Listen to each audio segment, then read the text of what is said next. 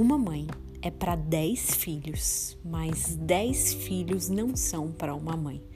Esse ditado que alguns antigos costumavam dizer se refere àquela situação que uma mãe consegue cuidar de muitas crianças, muita gente, mas que de repente em algum determinado ponto todos juntos não conseguem cuidar da mesma forma ou com a mesma atenção que ela achava apropriado.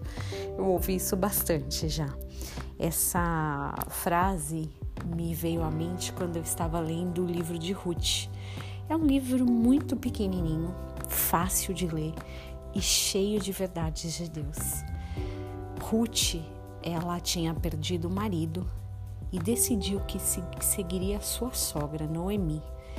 Ela deixou seu povo, deixou tudo para trás e foi viver com a sogra lá no lugar de origem, na cidade de origem dela.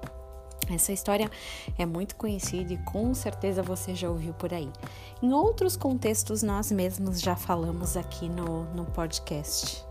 Tem um versículo no capítulo 4, Ruth 4, versículo 15, quando Ruth é, encontra Boaz, alguém que era da família e poderia remir, poderia cuidar de Noemi através do casamento que ele tivesse com Ruth.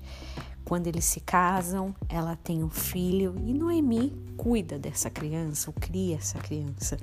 E esse menino vem a ser o avô de Davi. No versículo 15, as pessoas em volta dizem: Ele, esse menino, será o restaurador da tua vida e o consolador da tua velhice, pois a tua nora que te ama o deu à luz, e ela é melhor do que sete filhos mais do que servir por dez, é uma nora ser melhor do que sete filhas.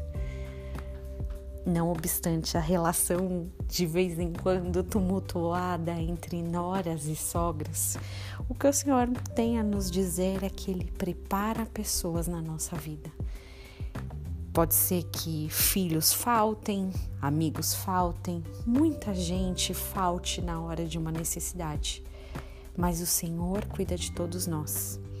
Que você encontre roots pela sua vida, que elas possam te ajudar a chegar no propósito, que elas sejam melhores do que sete filhos e que você tenha um dia abençoado em nome de Jesus.